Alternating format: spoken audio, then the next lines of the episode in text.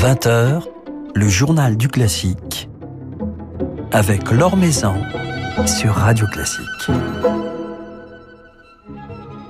Bonsoir à tous. Elle aurait dû jouer cette semaine à la Philharmonie de Paris sous la direction de Daniel Barenboim, mais donnera finalement un concert chez elle à Munich avec l'Orchestre Philharmonique de Munich et Zubin Mehta, concert qui sera diffusé en ligne dont nous pourrons ainsi tous profiter.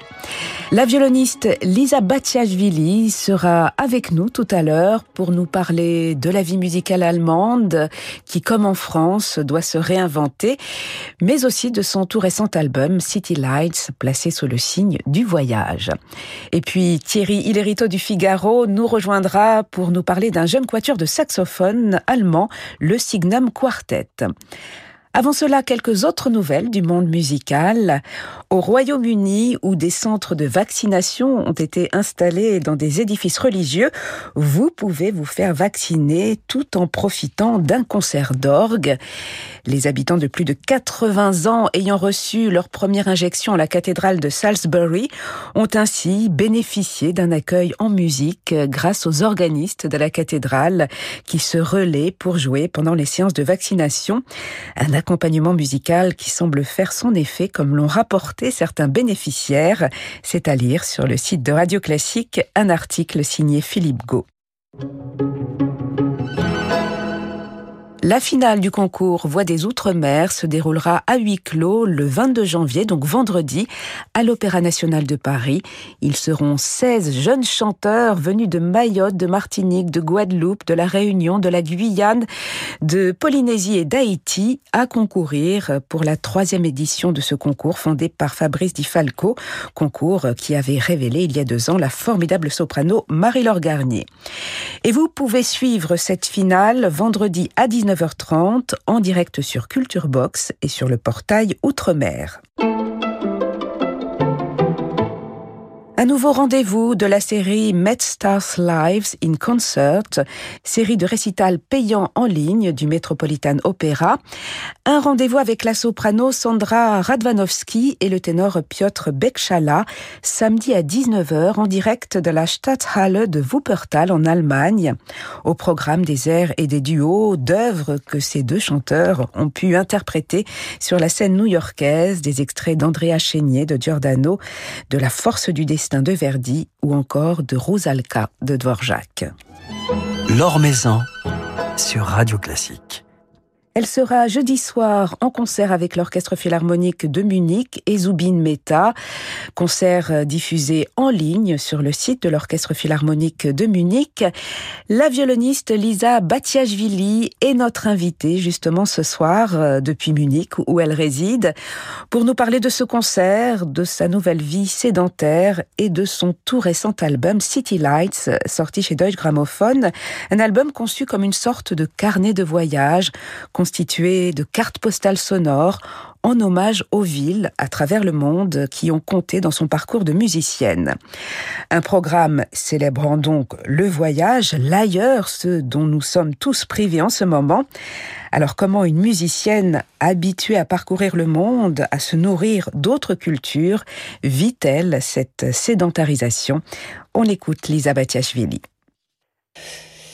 Euh, donc tout d'abord, euh, je dois dire que ça c'est un problème qui concerne le monde entier. Ça c'est quelque chose qu'on n'a pas vraiment connu avant. Et pour nous, les artistes, évidemment, maintenant ça fait presque un an que on ne fait plus de concerts devant le public. Il avait un, heureusement un petit moment euh, entre, euh, disons, mois de mai, mois d'octobre, où moi personnellement j'ai eu de la chance de faire quelques concerts ici et là. Et là maintenant, bon évidemment, euh, il y a tous les concerts en dehors de l'Europe qui se sont annulés. Et en Europe, on essaie de sauver en deux concerts en faisant des, des, des petites choses en, en ligne, des concerts en live stream. Moi, moi, je suis aussi quelqu'un qui aime bien être chez soi. Hein. Je suis pas quelqu'un qui a besoin d'être en voyage tout le temps. Euh, mais ce qui me manque surtout, c'est le contact avec mes collègues, mes amis musiciens qui sont loin et on arrive vraiment très rarement se voir. Ça, c'est vraiment l'atmosphère entre les musiciens, ce qui, me manque le plus en ce moment.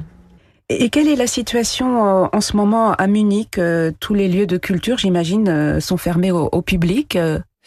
Oui, euh, malheureusement en Allemagne, euh, bon, les infections ont monté dans les dernières semaines, les derniers mois, et euh, on a décidé de fermer les salles. il y a quelques endroits, quelques orchestres qui font encore des live streams, mais malheureusement jusqu'à 31 mars, on aura, on sûr de pas avoir des concerts avec public.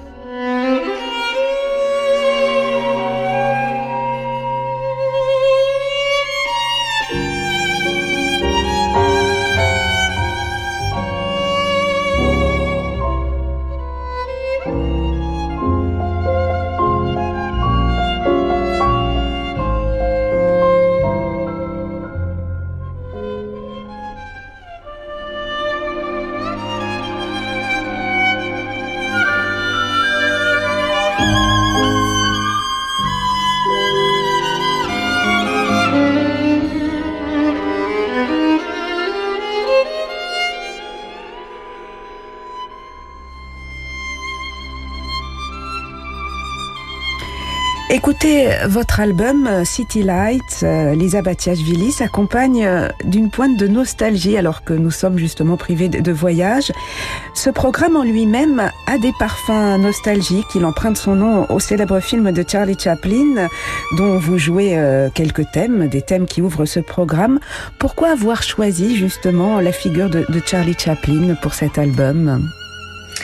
Alors Charlie Chaplin, c'était, euh, je dirais peut-être un des hommes plus brillants du XXe siècle, hein, non seulement comme un grand artiste de cinéma, mais euh, aussi comme compositeur. Et souvent, on ne se souvient pas vraiment que la musique qui entoure euh, ces films fait partie de tout ce, de la génialité qu'il transforme et qu'il transmet par euh, les films. Moi, quand j'étais encore toute petite, je, je, regardais beaucoup les films de Charlie Chaplin et j'ai toujours admiré aussi euh, la musique et surtout j'ai l'impression que cette musique va aussi très bien avec l'instrument violon et je cherchais depuis longtemps une occasion, une possibilité pour euh, jouer cette musique. Et euh, non seulement de Charlie Chaplin, mais aussi, par exemple, la, musique de Ennio Morricone, de Cinema Paradiso, et la musique qu'on n'a pas l'habitude de jouer normalement quand on est artiste classique. Et donc, euh, ce lien avec des villes et la musique de film, la musique folklorique, la musique en dehors de de répertoire classique euh, était pour moi une possibilité de mettre tout ensemble et vraiment remercier quelque part aussi les, tous les endroits que j'ai visités pendant les dernières 20, euh, 20, ou 30 ans de ma vie et simplement euh, un petit peu raconter mon histoire vis-à-vis -vis de tous ces endroits. Alors c'est vrai que vous avez cherché, Lisa Batiashvili, à créer pour chaque ville que vous évoquez une atmosphère, des couleurs particulières. Vous empruntez bien entendu au répertoire propre à, chaque pays, mais vous cherchez à chaque fois cette ambiance qui correspond aux, souvenirs personnels que vous avez dans, chaque ville, au, ressenti que vous avez eu de toutes ces villes que vous avez euh, visitées, fréquentées. Oui, absolument, parce que je pense que pour tout le monde, euh, la relation euh, pour certains endroits est différente. Et euh, moi, je peux pas dire, par exemple, pourquoi j'aime euh, la ville euh, Berlin ou j'aime Londres ou Paris. c'est pas parce que c'est des grandes villes que tout le monde admire. C'est parce que j'ai eu des certaines expériences et des certains sentiments quand j'étais dans les endroits, dans ces endroits-là. Et c'est pour ça la musique qu'on a choisie avec mon ami Nicolas Zrachueni, qui est un grand musicien géorgien qui est euh, compositeur, chef d'orchestre, mais aussi euh, qui fait des, des, arrangements différents. On a vraiment bien réfléchi pendant longtemps. C'était vraiment un travail particulier et très, euh, comment je peux dire, long terme.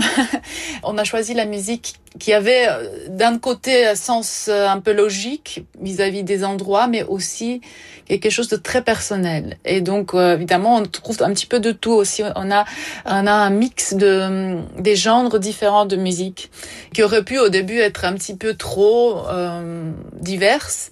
Mais finalement, j'ai l'impression, et j'espère que c'est pareil pour les écouteurs, que cette musique euh, n'est pas en conflit.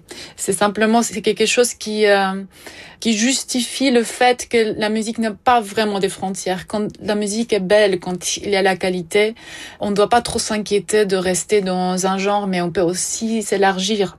Et euh, c'était aussi ma façon de, de dire ça, parce qu'aujourd'hui, on est vraiment au 21e siècle où euh, on peut se permettre un petit peu de sortir des, des cages un peu où on avait l'habitude d'être euh, et, et de, de oser autre chose. Mais justement, Lisa Batiashvili, qu'est-ce que toutes ces escapades en dehors euh, du classique, puisque vous flirtez avec euh, la musique de film, euh, le tango, le jazz, qu'est-ce que cela vous a apporté par rapport à, votre jeu personnel, par rapport au violon, par rapport aux, nouvelles couleurs peut-être que vous avez pu découvrir? C'est tout à fait ça. c'est très très intéressant ce que vous dites parce que pendant que j'ai travaillé ce répertoire, évidemment, j'avais pas beaucoup de temps pour préparer tout ça parce que les arrangements étaient faits vraiment en dernière minute parfois. Mais j'avais la possibilité d'essayer autre chose, de aussi voir où sont été mes limites et éventuellement aussi apprendre des couleurs sur violon qui sont été nouveaux pour moi.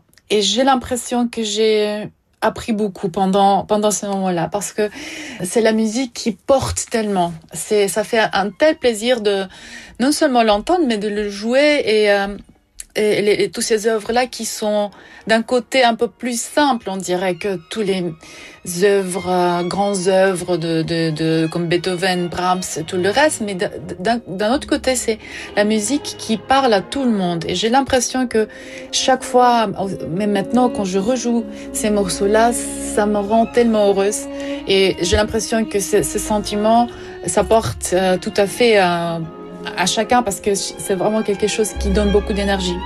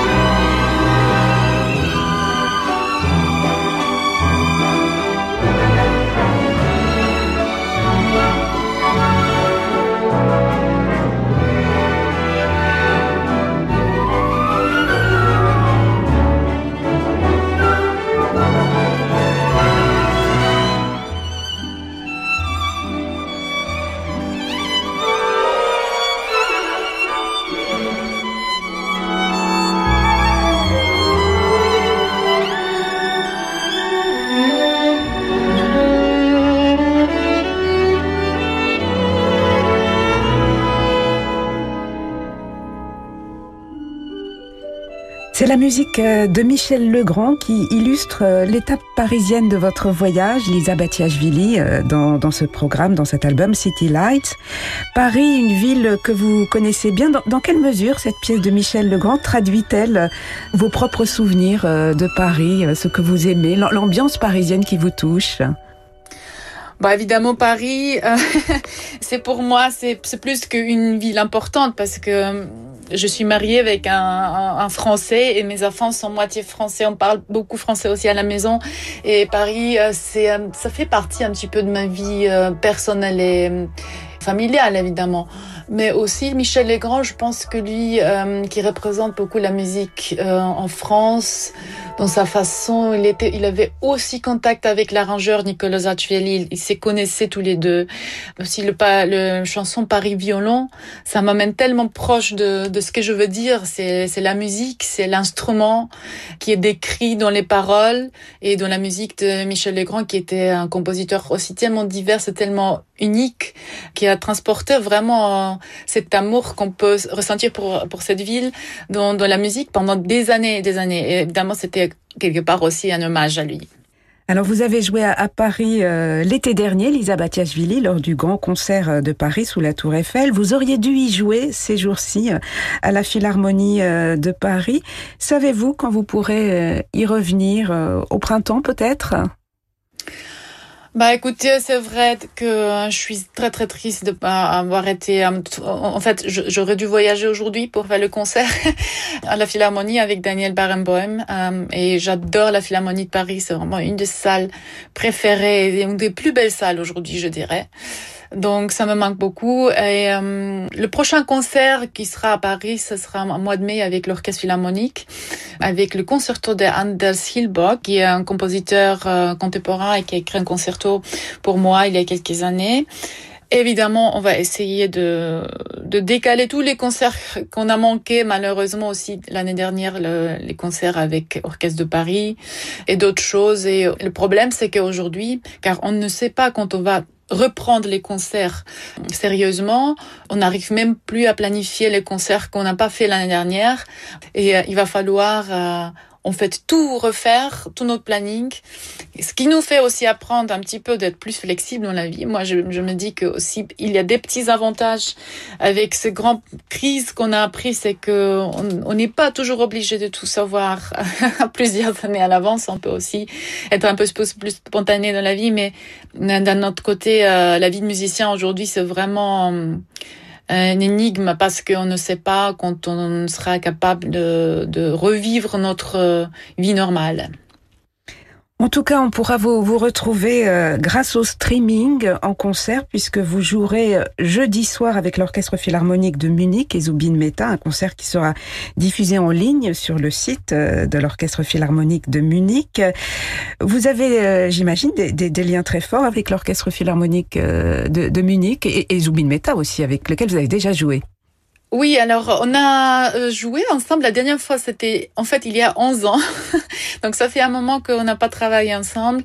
Moi, ce qui concerne les orchestres à Munich, évidemment, j'habite ici, donc euh, je travaille régulièrement avec l'orchestre philharmonique ou l'orchestre aussi de la radio bavaroise.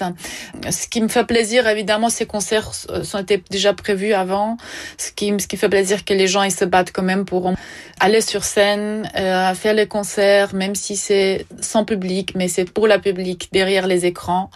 Je pense que ça, ça porte quand même euh, quelque chose et ça prouve qu'on est vraiment encore là et on, on doit se battre, euh, on ne doit pas abandonner et j'espère que bientôt ça sera évidemment avec euh, avec la public qu'on adore et parce que je, je pense que la musique ça aide beaucoup de gens aussi pour euh, penser à autre chose que tout ce qu'on voit aujourd'hui, tout ce qu'on ressent, tous nos soucis.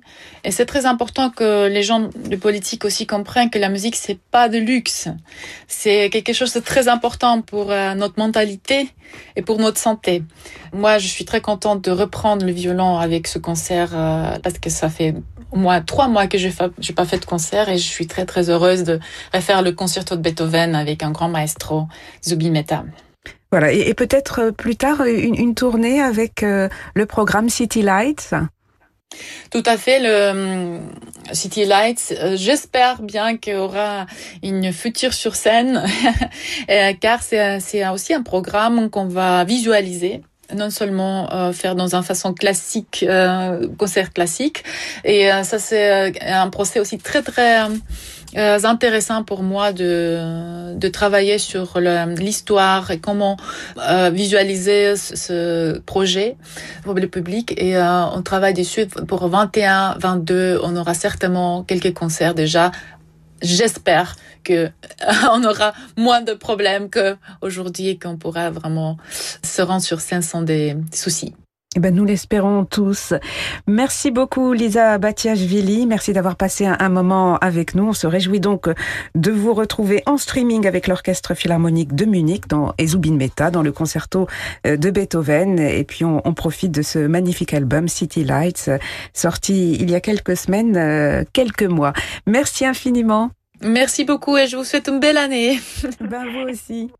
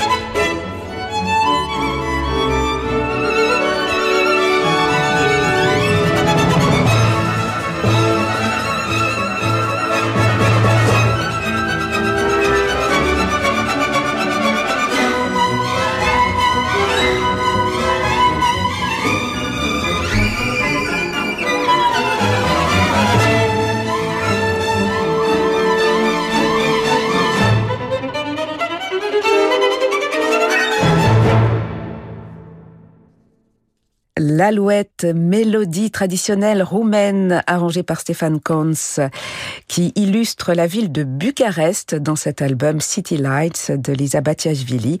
Lisa Batiashvili que l'on écoutait ici en compagnie de l'Orchestre Philharmonique de Géorgie sous la direction de Nicolas Rajveli.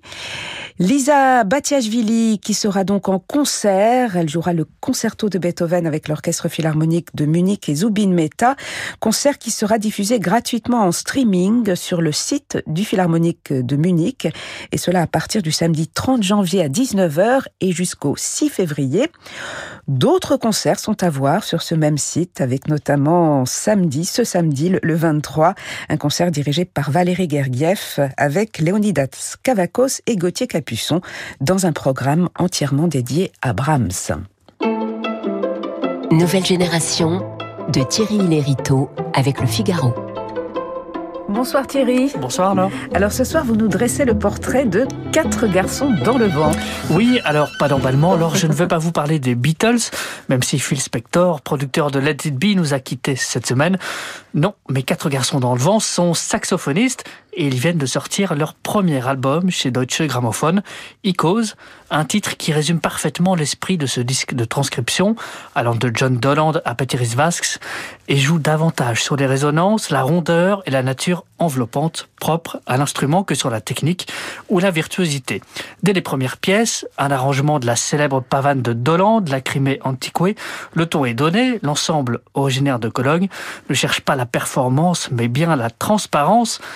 Sonores y sont découpés avec une précision de dentelier, en résulte une dimension assez planante et séduisante presque éthéré, comme dans cette version réarrangée du pilier Jésus de Forêt, pour lequel il s'adjoigne les services d'une soprano, Grace Davidson, ou encore cet arrangement du troisième quatuor de Philly Glass, Mishima, standard du répertoire de quatuor à cordes, notamment du quatuor Chronos, eh bien, il est fascinant de voir à quel point le saxophone soprane de Blas Kemperlé se substitue ici au premier violon, s'accaparant ses ondulations lascives et jouissives et jouant sur le côté insaisissable de cette ligne mélodique vivace et vassive comme la saisissante démonstration des possibilités expressives et finement nuancées d'un instrument qu'on associe encore souvent à tort à une certaine forme de lourdeur romantique.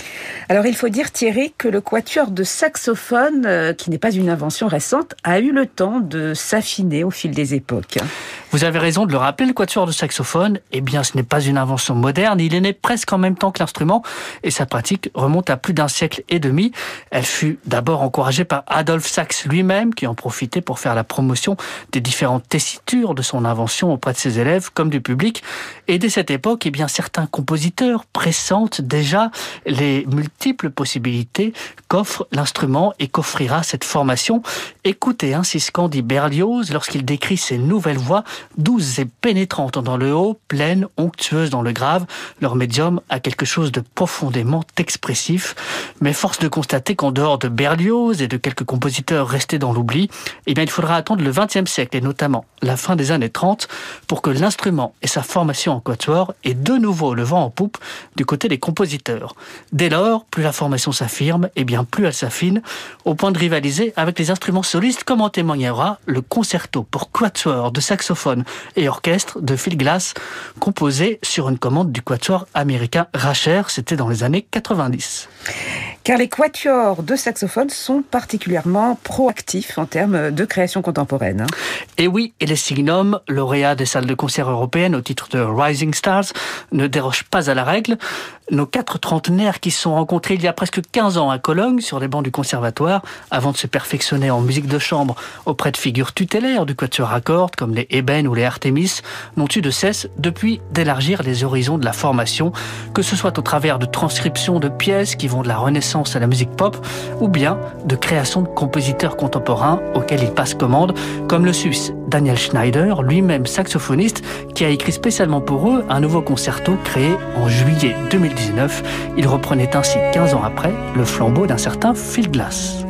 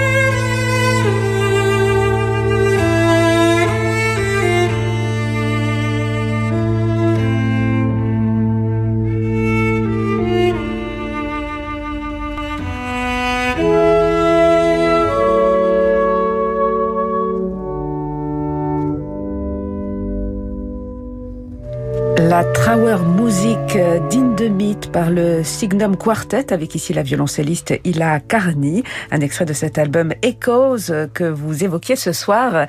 Thierry, merci beaucoup pour ce portrait du Signum Quartet et on se dit à la semaine prochaine. À la semaine prochaine. Avec d'autres jeunes musiciens. Quant à nous, demain, nous serons en compagnie de Markus Interheiser, le directeur artistique du Festival de Salzbourg, qui nous dira quelques mots sur euh, la prochaine édition du festival qui se tiendra cet été. Merci beaucoup à Yann Lovray pour la réalisation de cette émission. Très belle soirée à tous euh, qui se prolonge en musique bien entendu avec Francis Drezel.